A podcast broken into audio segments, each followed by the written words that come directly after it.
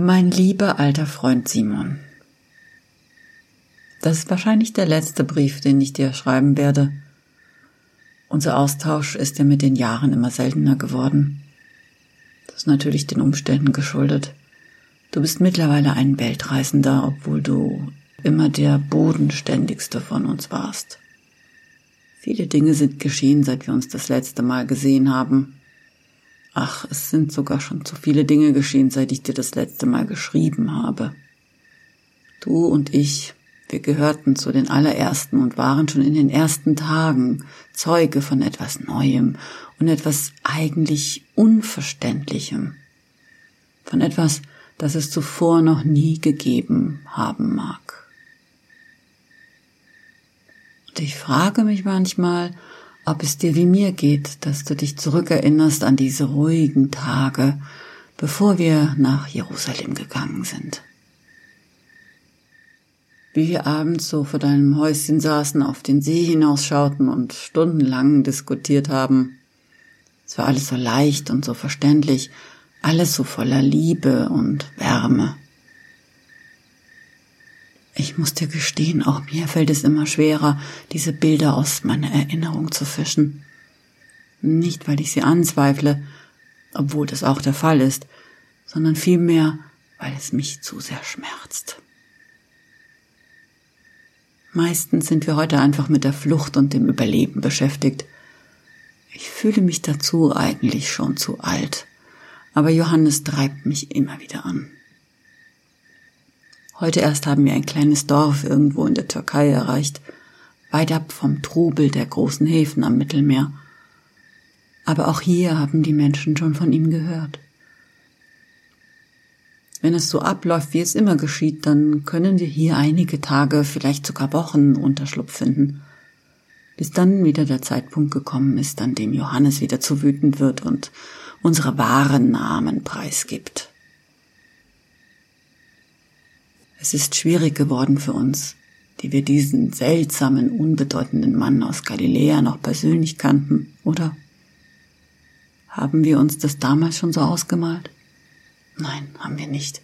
Ich weiß, aber hätten wir uns das ausmalen sollen? Hätten wir dann unser Leben aufgeschrieben? Wäre das nicht besser gewesen? Denn jetzt werden überall im römischen Reich Geschichten erzählt, wie er gelebt hat und was er gelehrt hat.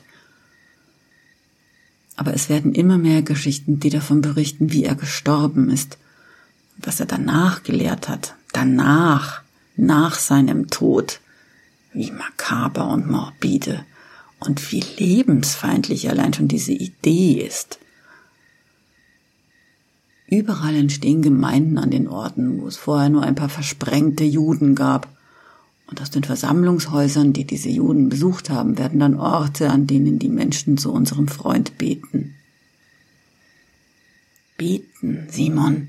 Sie beten nicht zu Gott, sie beten zu unserem Jesus.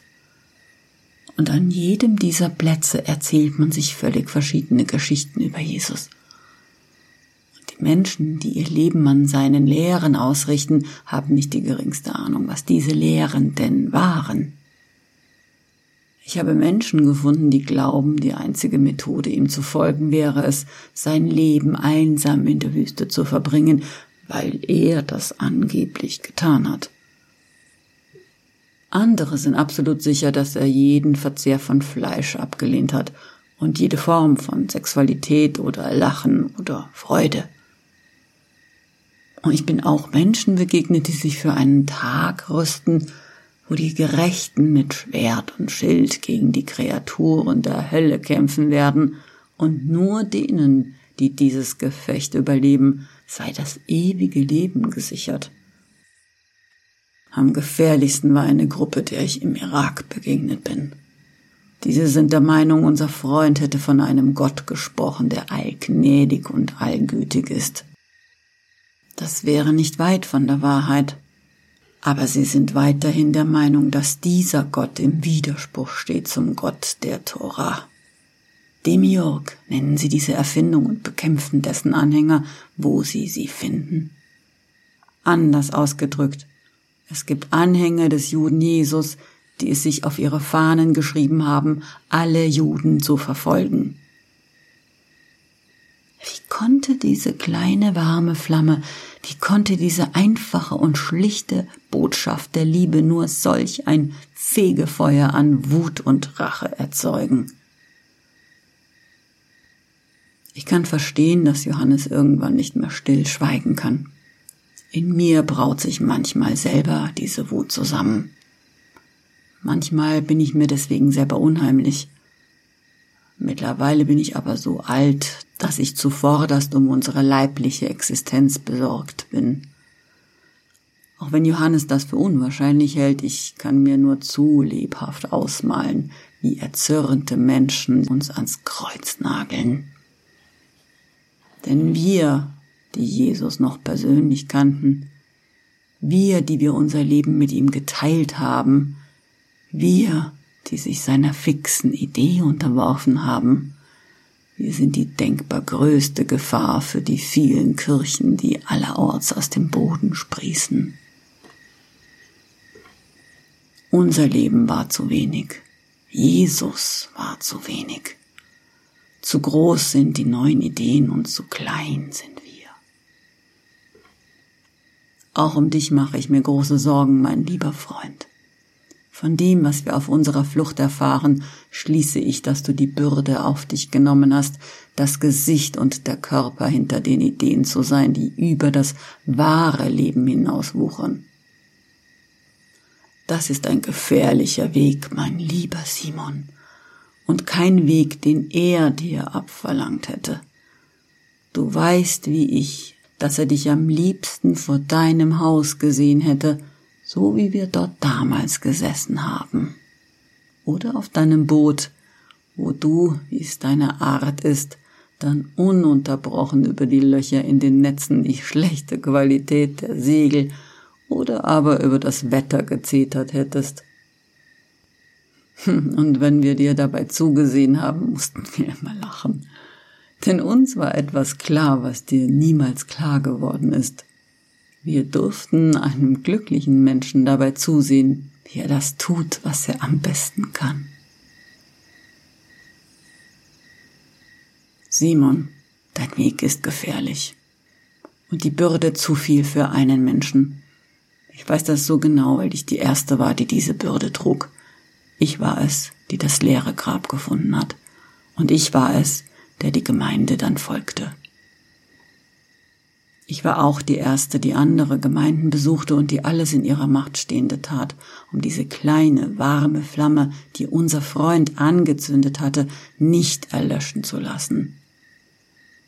Ich lernte sogar Griechisch und zu schreiben und zu lesen, aber es dauerte nicht einmal zehn Jahre, bis ich zu zerbrechen drohte. Und das nicht nur, weil es immer mehr Konflikte gab in unserer kleinen Gemeinde, sondern weil schon damals die wahre Botschaft Jesu zu klein war für die Ängste in den Herzen der Menschen. Schon damals entstanden die ersten Sprüchesammlungen und ich bemühte mich, den größten Unsinn aus diesen Zitaten, die er nie gesagt hatte, zu unterbinden. Schon damals gab es die ersten Leidensgeschichten, die so voller Blut und Folter waren, dass kein Platz mehr war für Liebe oder Wärme. Und schon damals begann Markus eine Geschichte zu erzählen, die nur noch wenig mit dem von dir und mir Durchlebten zu tun hatte. Ich gab auf und ich bereue es nicht. Dieser Jesus, den die Menschen da erschufen, der war zu groß für mich geworden. Ich, der ich seine schwieligen Füße vor mir sehe, wenn ich die Augen schließe. Und ich sehe mich als junge Frau, wie ich sie ihm wusch. Und dann sehe ich ihn, wie er die meinigen wusch, mit einem Lachen im Gesicht. Das war kein Mann, der gesagt hat, ich bin der Messias, ich bin der Sohn Gottes. Das hat er niemals gesagt. Mir treten die Tränen in die Augen, während ich diese Zeilen schreibe, Simon, denn du weißt wie ich, dass dieser unser treuer Freund, dass dieser Jesus aus Nazareth das Wort ich fast niemals benutzt hat. Er hat wir gesagt, nicht ich. Nach mir folgte dann Jakob, sein Bruder. Er versuchte die Wogen zu glätten und seinen Frieden zu machen mit dem Hohen Rat. Und er war sehr beflissen darin, allen Juden zu erklären, dass wir nicht eine neue Kirche sind, sondern nur selber Juden, die die Torah besonders ernst nahmen. Das war ein falscher Weg. Nicht nur, dass Jakob die nichtjüdischen Anhänger beinahe dazu zwang, sich gegen ihn zu stellen, sondern seine Botschaft war im Kern eine Fälschung. Denn obwohl Jesus die Torah kannte, war sie ihm nicht wirklich wichtig. Er war einer, der sogar besonders gut darin war, die Widersprüche aufzuzeigen und der dieses Problem, das unser kleiner Verstand da hatte, auch auflösen konnte. Weil er über das Gefühl hinter dem Text reden konnte, weil jeder Text ist er nur lang genug, sich widerspricht, weil es nicht um Text geht, nicht um Wörter, nicht um Buchstaben. Und während Jakob also scheitert, kommt nun Paul. Und wie ich höre und lese, bist du mit Paul ja gut befreundet. Ein Herz und eine Seele seid ihr, wurde mir berichtet. Natürlich nehme ich solche Nachrichten genauso wenig ernst wie die Geschichten, in denen Jesus auf dem Wasser wandelt oder teuflische Dämonen in Schweineherden band. Ich weiß, ihr könnt kaum Freunde sein, du und Paul, der Fischer und der Gelehrte, der Jünger aus Nazareth und der Dichter aus Armenien, der Bewahrer und der Missionar, die Wärme und der Wind, die Erde und das Feuer. Und vor allem der Mann, der mit Jesus und mir auf den See blickt und der Mann, der Jesus nur als Symbol für seine griechische Religion braucht, die er sich gerade zusammenzimmert? Verzeih, ich bin zu hart in meinem Urteil. Aber mir ist klar, dass du diese ganzen Reisen nur unternimmst, um ein Gegengewicht zu Paul zu werden, der auf seinen Reisen oft schneller am Ziel ist als die zahlreichen Briefe, die er ständig absondert. Mehrere davon durfte ich lesen, mein lieber Freund, und nicht einmal fand ich darin von dem Mann berichtet, dem ich damals die Füße waschen durfte, nicht einmal. Paul schreibt von einem Jesus, den er Christus nennt, Meschiach auf Hebräisch. Das ist der Jesus nach seinem Tod. Der Mensch, der das Grab verlassen hat und erst dann seine wahre Lehre verkündet hat. Ein Geistwesen auf Erden, das selber seinen Nachlass regelt. Und weil den weder du noch ich noch Jakob noch Jesus Mutter, Schwester oder Brüder jemals kennengelernt haben, kann er diesem Christus alle Worte in den Mund legen, die er nur möchte. Und schon hat er alle Frauen aus der Geschichte gestrichen. Stattdessen gibt es nur noch zwölf Jünger. Alles Männer. Du weißt wie ich, dass wir ein bunter Haufen von Menschen waren, dass es keine Unterschiede gab, ob man ein Mann oder eine Frau war, ob man ein Sklave ist oder ein Zenturier oder ob man dunkle oder helle Haut hatte. Und das das war eben die eigentliche Nachricht, die wir waren, die wir verkörperten. Wir waren wie ein Lustschrei in der Nacht. Hier sind Menschen, die keine Unterschiede machen und die in Frieden miteinander leben. Hört, hört es, ihr Völker, Frieden ist möglich. Unser Gott ist hier und jetzt, um uns herum und in uns gleichzeitig. Simon, bitte gehe in dich und denke an unsere Zeit damals zurück und sage mir, dass du dich auch noch erinnerst. Bitte, bitte, lieber Simon, lass dich nicht von diesem Paul, der mehr Grieche ist als Jude, verwirren. Simon, nimm dich in Acht. Paul nimmt dich als Zeuge für seine erfundene Kirche. Er verwendet dich als Bindeglied zu Jesus. Er benutzt dich als sein Banner. Und wenn er es geschafft hat, dich zum Mentor seiner Kirche zu machen, dann wirst du mit einem Schlag überflüssig sein. Ab dann wird er am meisten von dir profitieren, wenn du schweigst. Keine Briefe mehr schreibst und keine Predigen mehr hältst. Lass es nicht so weit kommen, mein guter, mein liebster, mein Bruder Simon. Simon, dieser Paul schreibt vom Logos. Hast du das gelesen? Das musst du gelesen haben. Weißt du noch, wie Jesus sich immer lustig gemacht hat über den Logos? Über das staubtrockene Gejammer von der Vernunft, über die Selbstverliebtheit der Philosophen, die über den Sinn streiten, während ihnen das Leben davonläuft, ohne es je gelebt zu haben. Aber wer weiß. Vielleicht mache ich den gleichen Fehler. Vielleicht hat diese Erinnerung meine Fantasie gemalt. Oder der Wunsch, Jesus würde uns nicht entgleiten. Ich möchte niemals vergessen, wie er gerochen hat und wie er schimpfen konnte und dann sofort über sich selber lachte, wie wir mit ihm gelebt haben, jeden Tag gelebt, jeden, den wir mit ihm erlebten, ob wir nun etwas zu essen gefunden haben oder nicht. Im Notfall haben wir auf Weizenkörnern herumgekaut und aus Pfützen getrunken. Aber wir waren alle so lebendig und so wach und so eng beisammen.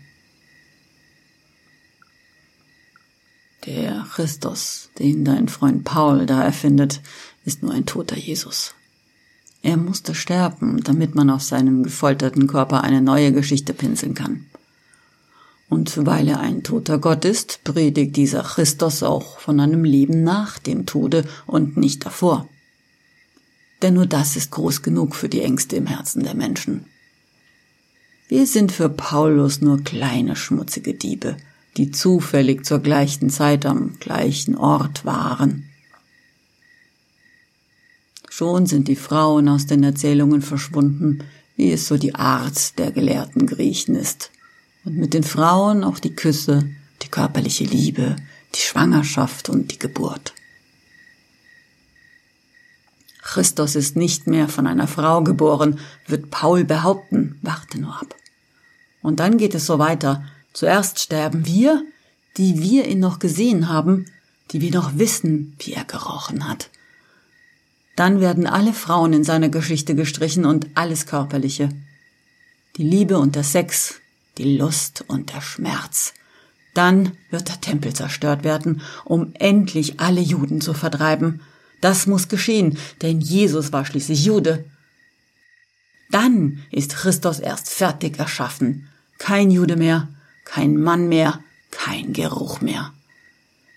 Übrig bleibt ein entrückter Gott, der über unserem Elend schwebt und aus seiner Entrückung mitleidig sein Gesicht zu einem Lächeln verzieht ein Gott, der uns anlächelt, während wir in der Scheiße wühlen und uns das Rückgrat brechen und während wir bluten und schwitzen und schreien.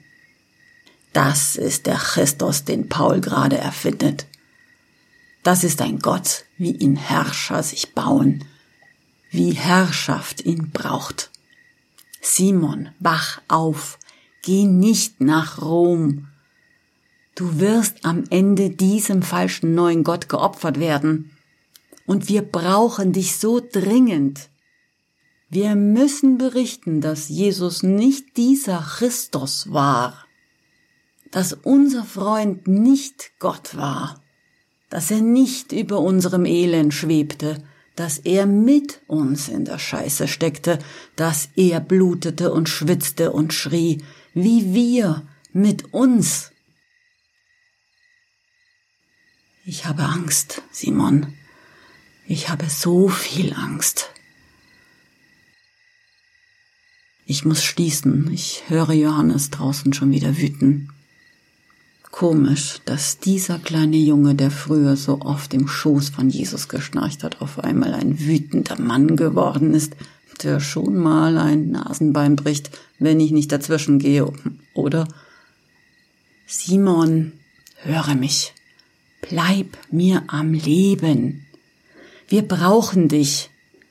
Ich brauche dich. Deine kleine, schwache, alte Maria aus Magdala.